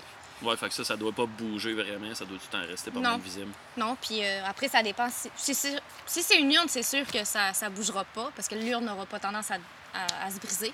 Donc Ouais. la plaque, elle restera, euh, tu sais, puis la terre, elle bougera, aussi- elle bougera pas aussi, elle restera euh, au même niveau. Si c'est un cercueil, ben comme Non, le Comme cercueil avec la pluie, la terre, à un moment donné, ça bouge. ça va se briser. C'est normal, je veux dire, tout ce qui va dans la terre se décompose. Le cercueil aussi. La base, c'est une espèce de, de Cadillac tout en cuivre. euh, Ben, il existe ce qu'on appelle des voûtes. Et euh, puis ça existe aussi pour les urnes et pour les cercueils. Puis ça, c'est vraiment quelque chose là, que- qui résiste au temps. Mais ça, ça, ça coûte de l'argent. En même temps, tu dis tout le temps, étant donné où tu t'en vas. À quoi bon? Mais Ouais. ça, c'est pour les personnes qui Ceux qui veulent rester éternelles. Ceux qui, ouais, ceux qui veulent vraiment rester, Oui, c'est qui ça. veulent vraiment pas disparaître. Mhm. Puis moi, c'est. Tu sais moi qui est un gros maniaque de films d'horreur, là, tu sais, je regarde les vieux films de zombies pis ces affaires-là. Puis tu sais, je me dis, si on regarde la société d'aujourd'hui, il n'y a pas vraiment de, de, de, de possibilité d'apocalypse de zombies dans la vie. Il y a pratiquement plus personne qui se fait, qui se fait enterrer. Mais oui, genre, tout le monde est incinéré. C'est ça. Fait qu'on règle un beau problème. Ouais, c'est ça. On vient comme de. Tu sais, fait que euh, tous ceux qui sont bien gays a dans la vie, puis ils se demandent ça va être quoi Mm. euh, l'apocalypse, euh, la fin du monde, là, ben ça sera définitivement pas ça. Puis en plus, techniquement, il faut que tu attrapes le virus, donc ça peut pas être des personnes déjà enterrées. Ça va être des gens qui vont mourir pendant le virus, qui vont l'avoir contracté. Par logique, là. Ouais. Tu sais, si tu craches à terre, je pense pas que ça marche comme ça, puis que la personne à l'intérieur, de toute façon, dans le cercueil, euh, s'il est pas défoncé, il peut pas sortir. Tu seras pas capable. Puis c'est quand même six pieds sous terre, fait que t'essaieras, toi, de, de creuser après six pieds, là. Ouais. Par. Souvent, on voit ça, genre, euh, tous ces films-là, souvent, c'est plus aux États-Unis parce que je pense que la profondeur des cercueils, genre, c'est relatif, je pense, d'une place à l'autre. hein. Il y a des places qui sont un petit peu plus. en- c'est une réglementation. C'est vraiment réglementé, euh, pile poil, euh, même aux États, genre, c'est tout le temps 6. C'est supposé. C'est supposé? C'est supposé. Fait que dans les films, ça Ça peut être plus profond, mais ça peut pas être moins Ça peut profond. pas être moins. Non. Ça peut pas être moins. Ça peut pas parce que moindrement que euh, ta terre bouge, que ta terre, il y a de l'érosion ou peu importe, la pluie veut, veut pas, ça nettoie. Ouais. Donc si t'es pas assez profond, on va tout à coup retrouver le bout du cercueil et faire Ah, papy il est sorti. Ça va faire comme en Louisiane, genre, parce qu'ils enterraient sur le bord de l'eau, je pense. Puis. Oh non. vrai? ben, il y a, ouais, il y a des histoires de ça. euh, je pense que c'était en Nouvelle-Orléans. Mais il faudrait que je check parce que je sais que il y a des. y a- en tout cas, là, bien, bien, bien, bien, bien longtemps, il y avait tendance à enterrer les gens sur le bord de l'eau. Puis quelle c'est- mauvaise idée. Ben oui, parce que ce qui se passait avec ça, c'est qu'à un moment donné, les cercueils ils remontaient un Ah peu à la oui? surface. Fait que là, je pense que les histoires de, de- de fantômes et puis de zombies puis ces affaires-là, il y en a une couple qui sont parties de là, genre que les, Mm. Les corps remontaient à la surface. Mhm. Puis ben, j'imagine qu'il n'y avait pas vraiment la technologie et puis euh, l'ingéniosité de cercueil qu'on peut avoir aujourd'hui. Fait que c'était probablement les espèces de, de cercueils, euh, tu sais, euh, Oh western, oui, on va dire. Là. Très, très en angle, là. Ouais. ouais. C'est ça, genre, j'imagine que c'était des boîtes en bois de même avec une coupe de clous, tu sais. Fait que là, quand ça remonte à la surface, ça doit pas être tout le temps cool, mais euh, je pense Mm. Puis, en euh, plus, ça doit se faire manger, là, après, là. Il y a les corbeaux, il y a euh, tout ça qui vient de picorer, puis, euh, tu sais, ça doit pas être euh, fantastique, là. Ouais, c'est ça. le- le- Ouais. Il y a énormément de. Moi, c'est tout le temps ces affaires-là qui m'ont, qui m'ont fasciné du côté de la mort. J'avais pas un côté rationnel comme Mhm. tu as pu m'apporter aujourd'hui. Ah, bon, ben moi, j'ai été fait- utile. Ce qui fait que, tu sais, c'est, c'est pour ça que je voulais absolument le faire. Tu sais, oui, il y avait la thématique de l'Halloween et puis etc. Mais euh, ben, mon podcast, dans le fond, je rencontre du monde de n'importe quel secteur d'activité. C'est la beauté de la chose, justement, d'en apprendre tous les jours sur des choses qu'on prend pas le temps de, de s'arrêter, puis d'avoir un contact. Ouais, c'est ça. Puis j'aime bien mieux d'en parler de vive voix si j'ai des questions que de le Ouais. regarder sur Google. Ah, c'est pas pareil. Il y a, il y a le côté théorique, puis il y a la pratique. Ouais, c'est jamais la même chose. C'est ça, puis même me faire expliquer la théorie, genre sur Google, je veux rien savoir. Genre, j'aime mieux, j'aime mieux le vivre en parlant avec quelqu'un, tu sais. Oui, oui, non, je comprends. Puis je suis il- d'accord. ouais, il y a toujours. euh, il y a encore une naïveté en dedans de moi pareil, même si on en a parlé, puis etc. Mais le, coin est tellement cute. Tu sais, c'est- tout petit. Mm. Mais en même temps, c'est suffisant. Ouais. C'est- Je pense que c'est en me rendant à un moment donné. J'étais allé, euh, j'étais allé aux États-Unis une fois dans ma vie. Puis j'avais 21 ans. Puis je me rappelle à un moment donné, c'est quand tu t'en vas, parce qu'on était allé au New Jersey, mais quand on est passé dans le coin de l'État de New York, je pense qu'il y avait un spot C'était pratiquement genre un cimetière à perte de vue des deux côtés. Ah ouais. Que des pierres tombales. Ah, ça devait être beau. Gigantesque. Gigantesque. Mais c'est sûr que quand t'arrives dans un coin de même, euh, tellement de monde, si ça peut les mettre, ils les empilent, tu sais. Euh, ils les empilent de leur vivant, fait qu'imagine-toi mort qu'ils mettent en... Mm. puis qu'ils mettent en quelque part. Puis, euh, ben, c'était vraiment quelque chose. J'ai pas vu ça souvent dans ma vie. Tu sais, c'est comme pas mal la seule et unique fois. Puis, euh, ma blonde est bien gotte dans la vie. Fait que, tu sais, des fois, elle a tendance à regarder les. Sur Internet, mettons, les cimetières ailleurs, Mhm. ça a l'air de quoi, là, tu sais, parce qu'il y en a vraiment des. des, Mais il y en a qui sont il magnifiques. y en a des beaux coins, là. Pour vrai, là, je trouve que c'est tellement apaisant comme endroit, là, parce que c'est calme, c'est respectueux énormément, parce que les gens, ils viennent là pour se recueillir, ils viennent là voir leurs proches. Mhm. Donc, c'est, habituellement, c'est des endroits qui sont bien entretenus, qui sont vraiment... euh, je sais pas comment l'expliquer. Ça a vra- c'est, tu peux faire une méditation, tellement c'est relax. Moi, je trouve, là, Ouais, dans un calme. cimetière, puis souvent, tu as une belle vue, c'est beau, c'est... C'est serein. Ouais, puis c'est pas quelque chose qui est tout le temps euh, bétonné de partout. Tu sais, il y a souvent, il y a souvent des arbres, il y a, il y a- tu sais, il y a Ouais. quelque chose de vraiment. De naturel. De... Ouais, c'est ça, ça te ramène, ça te ramène où t'es censé être dans la vie. Ça a l'air niaiseux, mais Mm. euh, on a tous besoin de ça. Genre. Puis tu te dis, bon, euh, là, c'est vrai que c'est calme. Au moins, ça finit, ça finit sur une bonne note. T'es pas Mm. Ah, enterré ouais, genre dans une cour à scrap en quelque part. Que ça- Parce qu'il y a des 53 pieds à tous les jours. Même si on entend passer un là, au moins, euh, tu sais, je veux dire, euh, le son en dessous, euh, eux autres, ils l'ont pas. Que- Non, ils l'ont pas, puis ils sont bien, dans le fond. Mhm. Mais c'est drôle que tu aies décidé d'aller étudier là-dedans. Mais mettons, la formation pour être thanatologue, là, c'est-tu de quoi qui est bien, là? C'est trois ans. C'est trois ans. C'est une technique de trois ans euh, qui a une seule école, un seul cégep qui le donne euh, en français, mais vraiment complet. Parce que tu peux aller faire juste le côté euh, rencontre de famille, mais si tu veux faire l'embaumement et tout ce qui touche, en fait, au domaine funéraire, tu as une seule école qui donne ça. Puis, donc, c'est deux ans de théorie, puis c'est un an de stage. Et c'est super intéressant, mais ça va vite parce qu'on a énormément de choses à apprendre en très peu de temps. Deux ans, c'est pas assez parce que tu décèdes de tellement de choses différentes. Les corps sont tellement tous différents, les produits sont différents euh, d'une compagnie à une autre. euh, c'est Oui, parce qu'après ça, tu as tout le temps les produits qui vont avec. Tu sais, je veux Ouais. dire, c'est pas. Tu sais, dans le fond, tu apprends le gros de la job, Mhm. mais quand tu es sur le terrain, tu en apprends encore une grosse partie. une énorme Une partie. énorme. C'est souvent très, très, très différent de la théorie. C'est un peu quelque chose que je reproche parce que euh, les professeurs qui enseignent là-dedans euh, ont souvent pas eu énormément d'expérience non plus dans le domaine funéraire, dans le sens où euh, ils font pas beaucoup d'embaumement.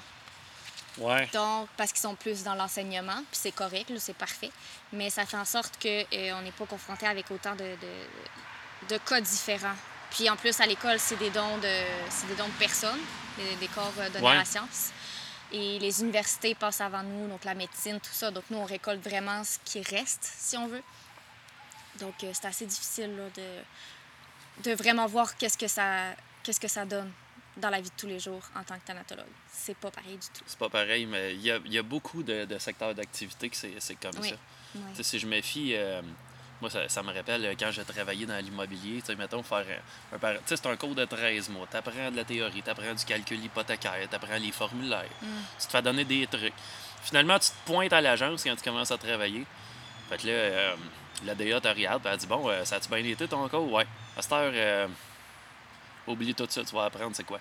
Oui, ben ça ressemble Puis, à peu euh, près à ça. Là, ouais. C'est comme tu te rends compte que ce que tu as appris, c'était peut-être euh, une parcelle Mhm. de qu'est-ce que c'est, mais une minuscule parcelle. Parce que la façon de le gérer puis de le traiter, c'est vraiment différent. C'est unique à chaque cas, puis... euh, Non, ouais, c'est... Tu euh, tu sais, le système D, là, il embarque. Là. Si t'es pas habitué à la débrouillardise dans, Mm. Ouais. dans toutes ces affaires-là, là, tu sais, gérer des humains, là, c'est vraiment pas fait pour tout le monde. là. Autant de leur vivant que de leur mort, là, j'imagine. Mais, euh, tu sais, je veux dire, comme, dans le fond, je dis gérer des morts, mais c'est pas vraiment le mort que tu gères, c'est la famille qui oui. va avec. Fait que, c'est un peu comme euh, ceux qui travaillent dans les hôpitaux. Souvent, c'est pas les patients qui Mm. peuvent être problématiques, ça va être la famille des ouais, patients. souvent, oui. C'est tout ça le temps la famille, le problème. ceux qui vont être en enseignement, ben, tu sais, je veux dire, ça sera pas vraiment l'enfant qui va être problématique des fois, ça va être sa famille. Fait que c'est tout le temps ça qu'il faut que tu gères. Fait que le fait de te dire, euh, bon, ben, on va t'expliquer comment travailler avec un enfant, comment travailler avec un malade, comment, tu sais, au bout de la ligne, ça va être pas mal plus raide que ça. Puis je pense que, C'est c'est pour ça, des fois, que les, les gens ils peuvent avoir l'impression qu'ils en arrachent parce que c'est vraiment ça qui, qui vient te mettre un poids sur les épaules tout le temps. là. Mais il faut passer à travers ça, puis c'est là que tu sais que C'est là que tu es dans le bon domaine place. ou pas. Ouais. C'est ça, c'est Ça vraiment. passe ou ça casse. C'est vraiment pas fait pour tout le monde. Non. Puis, euh, Mais tu me sembles pas bien vieille pour faire ça, c'est ça qui est le fun. J'ai 24 ans. T'as 24 ans? Ouais. Quand même. Pas habitué de voir des gens de 24 ans dans des salons funéraires, c'est comme la première fois. Ben, c'est un domaine avec euh, beaucoup de personnes euh, âgées. ouais. Il y a, ben déjà, s'il y a juste une école, ça Ouais, ne forme c'est- pas énormément de personnes. Puis après, Ça doit euh, être hyper contingenté. oui. Ouais. c'est très contingenté. Puis après, souvent, les gens, ils veulent rester à Montréal parce que c'est là où se donne le cours. Donc, ils restent sur place. Euh, ouais, ils veulent pas s'en aller en région non plus. ça. donc, les régions, ben comme toutes les régions de n'importe quelle... euh, c'est des populations vieillissantes. Ils gardent le même monde longtemps. Donc, c'est ça. Donc, euh, c'est. Ça se renouvelle peu. Très peu. Parce que tout le monde reste à Montréal. En même temps, c'est ça, c'est congestionné, euh, contingenté. Mm. C'est tout. Moi aussi, je me suis trompé de mot, hein, mais, euh, mais il passe mieux le mien. Oui, que préservatif, là, euh, ça passe mieux. Mais, mais tu sais, juste, juste le fait euh, que ça soit hyper contingenté, là, faut, faut que tu veuilles. Parce que, tu sais, je veux dire, même si des gens ils en meurent tout le temps, tu sais, je veux dire, tu peux pas vraiment dire, tu- on va en sortir une cuvée à tout bout de champ, genre du monde qui travaille là-dedans. Parce que ça, tu sais, c'est- pas de quoi vraiment que tu vas pouvoir renouveler, qu'il y a énormément de place, puis énormément de morts tout le temps. Ben, y a, ça dépend. ça dépend? Ça dépend beaucoup. Quand j'étais au lac Saint-Jean, euh, je faisais déjà beaucoup plus d'embaumement. C'est là ton accent. Oui. OK. je me demandais. Je suis française avec l'accent. euh, C'est ça. je- là, j'hésitais entre les deux. Là, je me Ben, c'est les deux. C'est les deux. OK. C'est ça. oui. Mais euh, donc, c'est ça. j'ai- Quand j'étais au lac, là, euh, c'est une- plus une vieille mentalité. Donc, beaucoup plus d'embaumement que de crémation. Ah, là, Euh, ça demande plus de job. Puis c'est des, une encore une fois une population vieillissante, donc il y a quand même pas mal de décès aussi. Et euh, c'est puis il y a moins de gens qui travaillent, qui vont jusqu'au lac pour, en sortant Ah ouais? de Montréal, donc euh, ça demande, ils ont besoin. Les, les, les régions éloignées, là, ils en ont beaucoup de besoins. Puis c'est pour ça qu'il y a un programme d'ailleurs qui aide là, pour euh, quand, quand tu sors tout juste de l'école, puis que tu vas travailler dans une région éloignée. euh, tu as des bonus là, sur les impôts puis tout ça. Donc, euh, Ouais, vraiment, pour te, te pousser plus à t'en aller en Ouais. région, euh, étant donné ça. Mm. Quand même. Fait que c'est- Ouais. c'est- c'est pour ça qu'on est en région présentement. Fait que toi, j'imagine que. Ben là, ça se rapproche de Montréal beaucoup, puis je fais beaucoup plus de crémation. ouais. Donc, euh, ouais, Ok, ouais, tu travailles- Je vois la différence, Tu, là. tu travailles plus dans, dans ce Dans le coin-là. four, ouais. OK. Dans le four. Des petites pâtisseries. ouais, c'est ça. Mais une fois que le corps est envoyé là-dedans, là, il n'y a pas rien qu'un tas de sang. J'imagine qu'il y a une job après. Le squelette Oui. brûle-tu? Euh, ben, en fait, oui, tout brûle, mais ensuite, il reste quand même des, des gros morceaux. Les os qui sont plus, euh, plus gros, donc Ouais, euh, les, pas les fémurs ou des 100%, choses comme ça. Euh, on, on va les réduire en cendres, vraiment, Ouais, là, c'est ça, en, en poussière. là. donc, on a, on a un petit système. là, c'est un broyeur, là. c'est c'est poche à dire, mais c'est un broyeur. On a dit il y a un marteau. hein. Non, non, non, pas quand même pas. Mais on met les cendres dedans. Puis euh, ensuite, euh, une fois que le traitement est terminé, ben là, euh, les cendres sont vraiment en poussière. Puis on peut. Parce que j'imagine qu'un corps humain, il y a énormément d'eau là-dedans quand même. Fait Ben oui, mais ça dépend. Parce qu'une personne toute petite a une masse osseuse moins impressionnante qu'une personne plus corpulente. Parce que ça soutient le corps. Donc, ça va vraiment. euh, ça dépend vraiment, vraiment de la, de la masse corporelle de la personne. OK. Donc, euh, des fois, il y en a beaucoup de cendres. Puis là, tu te dis, mon Dieu, ça rentrera pas tout dans le dans l'urne. Puis d'autres fois que tu te dis, Hey, mon Dieu, il y a presque rien, c'est vide. Donc, euh, Ouais, c'est, mais c'est, c'est vraiment c'est les os qui vont. C'est les os, c'est les- tout ce qui reste. les os. Ouais. Ouais, c'est c'est, tout ça. ce qui reste. Quand même. Mm. C'est-tu déjà arrivé que quelqu'un rentre pas dans une urne? Et Euh, si oui, oui. qu'est-ce que vous faites dans ce temps-là? Euh, on a des petites urnes qu'on appelle des urnes de base. Donc, euh, que celles-là, souvent, il- le prix est, est, est vraiment bas, bas, bas. Là. Fait que on, on met... Mais dans le cas où c'est juste parce que la personne a une, une trop grosse masse osseuse, on donne l'urne. Mais c'est pas une belle urne. là. Je veux dire, c'est une urne, une c'est en plastique noir. Donc, c'est vraiment très sobre. Puis, on met le reste là-dedans. Puis, la famille décide de qu'est-ce qu'ils veulent faire avec. S'ils veulent Se garder Le des petits colliers avec S'ils un veulent faire peu. des petits colliers, des petits reliquaires, c'est des mini-urnes, ou euh, s'ils veulent euh, le disperser ou euh, le garder, ou peu importe, ou acheter une autre urne.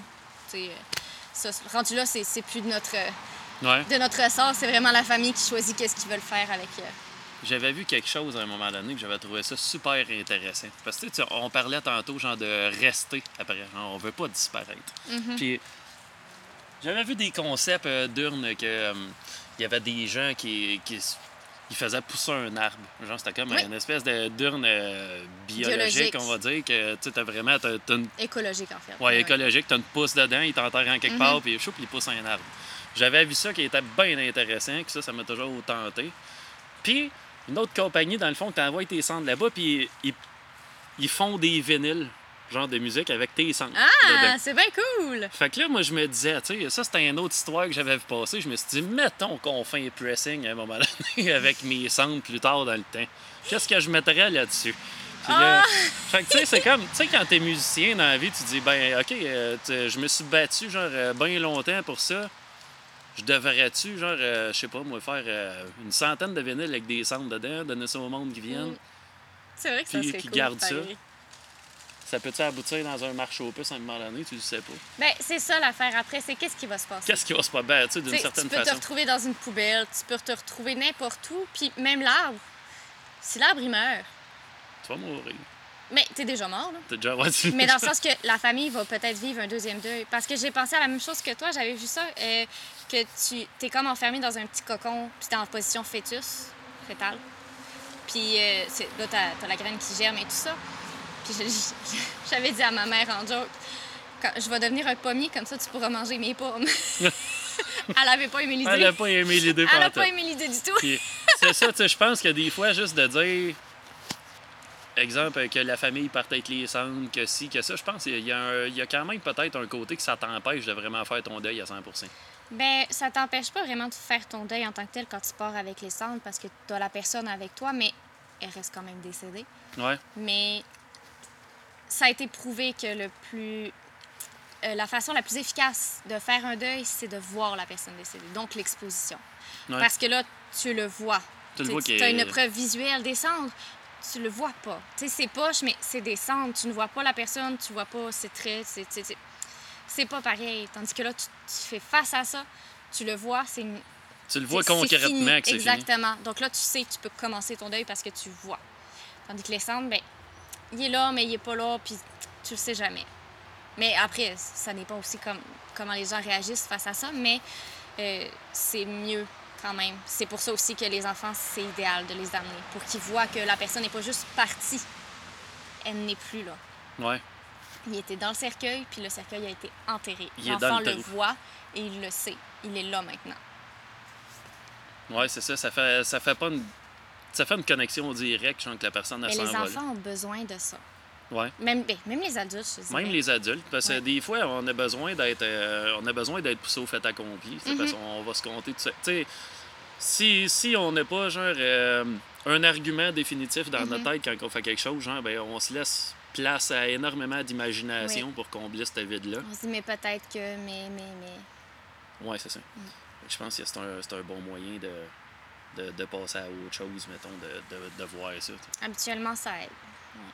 Ça fait, sur le coup, ça fait mal, mais ça fait du bien après. Puis ça, en même temps, dans ton programme, j'imagine que toutes ces subtilités-là que l'être humain dans la vie est pas vraiment à portée de réfléchir.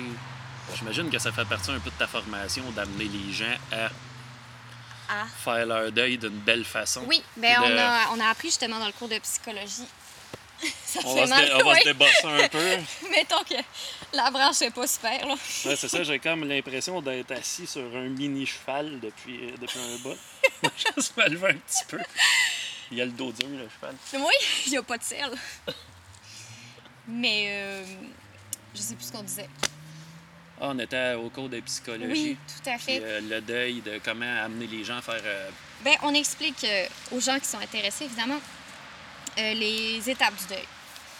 Puis ça, il y a plein de livres là-dessus. là. On, a, on a plusieurs étapes. On a, euh, là, je ne dis pas en ordre parce que ça dépend des gens, mais il y a la colère, il y a euh, l'acceptation, il y a Ouais. euh, le déni, il y a... tu passes par plein de phases quand tu fais ton deuil. Puis, euh, c'est normal, mais parfois tu restes bloqué à un endroit, puis c'est là où ça devient pathologique. Puis nous, notre job, c'est de voir ça, de, de, de, de faire la, la différence entre quand c'est pathologique et quand c'est normal. Puis si c'est pathologique, de l'amener vers des- une ressource pour qu'il reçoive de l'aide parce que c'est pas Ouais. normal. Ben, pas que c'est pas normal, mais que c'est, c'est- il a besoin d'aide, tout simplement, parce qu'il dépoque pas de là. Donc, euh, il faut juste qu'on, s'assure. Là. Puis on est tout le temps là, on est tout le temps présent. J'ai jamais connu une seule maison funéraire qui disait pas euh, si vous avez des questions ou quoi que ce soit, euh, m'appelez pas parce que moi, sais, d'habitude, on- en tout cas partout où j'ai travaillé, je vais dire ça comme ça. Les maisons de funéraires où est-ce que j'ai travaillé, ça a toujours été euh, appelez-moi n'importe quand, puis je l'ai vu, ça a toujours été appliqué. Tu appelles la personne, tu lui dis écoute là, je, je- ça va pas bien, j'ai juste besoin de parler. Puis la personne, elle va le conseiller aux familles, le thanatologue, le- tout ce que tu veux, il va prendre le temps. Il va jaser avec toi, il va te rassurer. Il est là pour ça, il est formé pour ça. On a le cours en psychologie. Il sert pas à rien. Ouais, c'est ça. Il, il est là pour quelque chose. Exactement. Donc, servez-vous-en. On est, on est des conseillers. On n'est pas des vendeurs, on n'est pas des, des, des, des- des je ne sais quoi. On est des conseillers. On conseille. Ouais, c'est ça. Rendu là, c'est pas comme un coach de vie que les gens payent à l'heure. Non, pas du tout. Donc là, c'est... Ça fait partie du service. Puis en plus, c'est gratuit. Nous appeler, c'est gratuit. Pourquoi on n'en profite pas? Ouais, c'est ça. Je pense que, tu sais, des fois, surtout quand t'as rien à gagner de ça, là, Mm. ben, tu sais, je pense que ça vaut quand même la peine. Tu peux, tu peux être une ressource euh, Assez fiable. ouais. Si tu pognes des, des bonnes maisons funéraires là, qui ont le, la personne, le service, le, le, le domaine à cœur, tu peux appeler ça n'importe quand. Tu peux appeler ces gens-là n'importe quand, puis ils vont toujours être là. Puis ils vont t'écouter. Puis, bon, peut-être pas en pleine nuit, peut-être qu'ils vont te dire on va te rappeler demain matin. là. Mais, tu sais, c'est- ils sont là pour ça. Donc, euh, c'est des outils. Utilisons-les. C'est bien. Puis ça, tu vois, c'est, c'est, c'est sûr que j'ai pas eu affaire à traiter de dossier encore euh, pour euh, enterrer un de mes proches. Je te le souhaite pas. non, mais tu sais, comme n'importe qui dans la vie, ça, je vais faire face à ça un jour. Mm. Puis, euh, mais tu vois, c'est des ressources que, tu sais, on entend parler, mais on dirait, genre, ça n'a jamais été vraiment mis de l'avant par quelqu'un de dire, moi, j'ai rappelé là-bas, j'ai jasé avec quelqu'un, ça m'a fait énormément de bien. Les gens ont leur fierté, leur orgueil. Euh, les gens pensent qu'on est là juste pour vendre, qu'on veut leur donner euh, la plus grosse facture possible, que, tu sais, ils ont des préjugés sur nous qui sont pas vrais. Puis c'est dommage. Ouais, c'est ça, tu sais, les, les thanatologues, c'est pas tout euh, le croque-mort dans Lucky Luke. là. Non, pas du tout. pas du tout. Le, le gars qui marche la rue puis les fleurs fans. Non, nous, au contraire, on aime ça quand c'est plein de fleurs. C'est Ouais, pour ça qu'en salon funéraire, ça sent les fleurs. Ouais, moi, ça me, fait, ça me fait tout le temps rire quand je regarde ça à Ciné Cadeau. Lui, à tous les coups qu'il arrive quelque chose, il espère qu'il meurt quelqu'un. Oh! c'est tellement triste.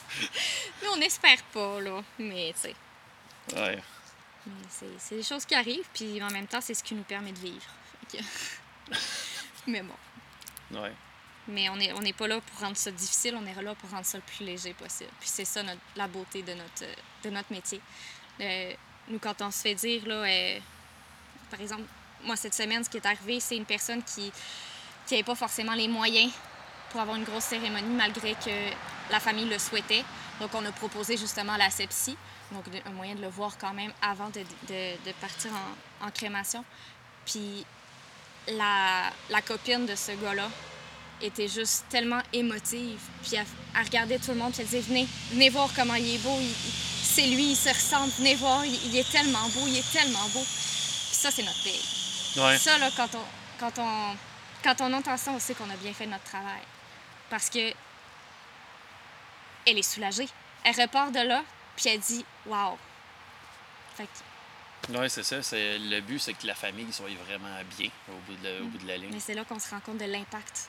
On peut autant détruire une famille que la rendre plus sereine, si on veut, dans le deuil. Puis c'est la lourdeur de notre métier. Parce Ouais. qu'on a une chance. C'est ça, ce poids-là, il est sur vos épaules Ouais. dans ce temps-là. C'est, c'est, euh, Ouais. C'est la dernière chance de la famille de faire un deuil convenable. C'est comme, euh, OK, euh, genre, ça fait partie des services, aidez-moi là-dedans, puis euh, Ouais. ça va être ça. Donc nous, c'est vraiment ce qu'on vise, là, c'est d'alléger les gens. C'est ça le but de notre travail. Ouais. C'est de les aider à traverser l'étape la plus difficile qu'on a à vivre, puis que malheureusement, on doit tous passer par là. On doit tous vivre des deuils, c'est ainsi que ça se passe. Ouais, on va vivre des deuils, puis, je veux dire, on va en causer avec, euh, d'une Oui. certaine façon, au bout de la ligne. Donc, euh, donc nous, c'est. c'est- la poésie. C'est notre poésie de travail. C'est c'est vraiment de, de, de rendre la laideur plus acceptable, plus belle. C'est beau, ça, comme phrase. Merci, merci. suis frottée dans le miroir. non, c'est pas vrai, mais, euh, mais c'est ça pareil. là. Parce que quand tu regardes les films, là, la mort est toujours représentée de façon laide, de façon noire, de façon sombre. Ouais. Mais c'est pas ça qu'on veut. Nous, on veut que ce soit une célébration de la vie. Donc, on veut que ce soit beau. On veut que ce soit doux. C'est vrai, c'est tout le temps représenté de même. Quand il y a un bout qui est cute, c'est parce qu'il y a une, une apparition de quelqu'un qui va dire euh, ça va, tout, Ça va bien aller. tout va bien se passer, garde, je suis bien où je suis, puis etc. Ouais. Puis là, ça finit en langue, puis toi ici sur le divan. Puis, exact. mais tu sais, c'est comme c'est le moyen que ça finisse bien. Tu sais, Mm-hmm. il n'y a pas le. Il n'y a jamais, euh, tu sais, je veux dire, il y a jamais le côté beau de justement euh, de, de, de ton acceptation personnelle des faits, tu sais, de où ça t'a mené, toi, dans la vie, cette histoire-là. Mm. Puis comment tu t'en sors au bout. Tu sais, c'est jamais ça qui est mis de l'avant. Il y a toujours un côté qu'il faut que ça soit amené par ailleurs ou bien, etc. Mais ça n'a jamais été traité vraiment de façon naturelle, on va dire, un Non. deuil dans- au cinéma. Mais non, je- ben, très rarement. là, à Ouais. part dans les films euh, peut-être euh, de, de, de vie sur quelqu'un ou des choses comme ça, là, des autobiographies ou des. Ouais. Même encore là, euh, souvent c'est passé vite. Il y a peut-être euh, The Bucket List euh, que ça, c'est c'est comme. Je l'ai pas vu. Non, ça, c'est c'est mon film, ça. Que, Ouais? euh, ouais, ben, tu sais, je dis c'est mon film. C'est un de mes films préférés parce que ça ramène un peu à. Ça ramène à l'importance euh, de la vie, tu sais. Puis, moi, ce que j'ai trouvé beau de ce film-là, c'est que c'est deux messieurs qui sont vraiment pas dans. ils sont vraiment pas dans le même mode de vie. Il y en a un que c'est un, un monsieur qui travaille dans un garage, c'est Morgan Freeman. OK? Il est en train de fumer une cigarette en réparant un char, puis finalement, il reçoit le téléphone, puis il apprend ses résultats de santé, puis euh, il, y a un, Il achève. il y a un cancer Oh. grave. Oh. Il échappe sa cigarette à terre. Il refume plus du film. Non. Puis l'autre côté, c'est Jack Nicholson, que lui, ça se trouve à être un milliardaire qui est propriétaire de plusieurs hôpitaux aux États-Unis. Puis que finalement, il boit du, du Copilouac, qui est un café qui coûte euh, 200$ piastres le kilo. Puis il pète sa bras avec ça tout le long du film. Puis, tu sais, dans le fond, lui, c'est un gars qui est totalement inculte dans la vie de bain des affaires, tu sais. Puis il fait tout parce qu'il y a moyen de le faire, Mhm. mais il- côté culture, il s'en fout. Puis l'autre, c'est le contraire. Il aimerait visiter plein de choses. Puis, euh, un moment donné, ils sont à l'hôpital les deux, puis euh, au début, ils s'entendent vraiment pas. Puis à un moment donné, ils finissent par devenir chum parce que Morgan Freeman, il se met à se créer une bucket list, ce qu'il aimerait faire avant de mourir. Ah, OK. Puis euh, à un moment donné, les deux, ils apprennent qu'ils sont incurables. Puis finalement, genre, euh, l'autre, il dit Qu'est-ce que tu es en train de créer là? Il dit Je suis en train de créer des affaires que j'aurais voulu faire de ma vie il dit, avant de mourir. Il dit Montre-moi ça, tu sais. Puis lui, il est plein d'argent. Fait que là, genre, il dit Ouais, mais il dit ça, il dit des affaires de même. euh, tu sais, il dit C'est bien trop à l'eau de rose. Il dit On va aller faire des courses de chars, on va sauter en parachute. Fait que là, tu sais, ils, ils partent. Fait que Morgan Freeman avec sa femme, ils ont comme une espèce de dispute parce qu'il part un bout de temps avec un de ses chums de l'hôpital, Ah, puis ouais. sachant qu'il en reste pas long. Ouais, à la voir Mais il, ouais, il s'en va visiter des, des pyramides et il s'en va faire des courses de char, il va sauter en parachute. Et, tu sais, Il vit puis, sa vie, là. Ouais, puis finalement, genre, à un moment donné, tu vois qu'au fil du temps, ils finissent par reprendre chacun le chemin, puis il y en a un qui meurt avant l'autre, puis l'autre, il a encore la feuille, puis il barre des choses que l'autre a réalisées en dernier. Puis, tu sais, ça finit que les deux. euh, ben, les deux, ils, meurent. Ben, j'imagine.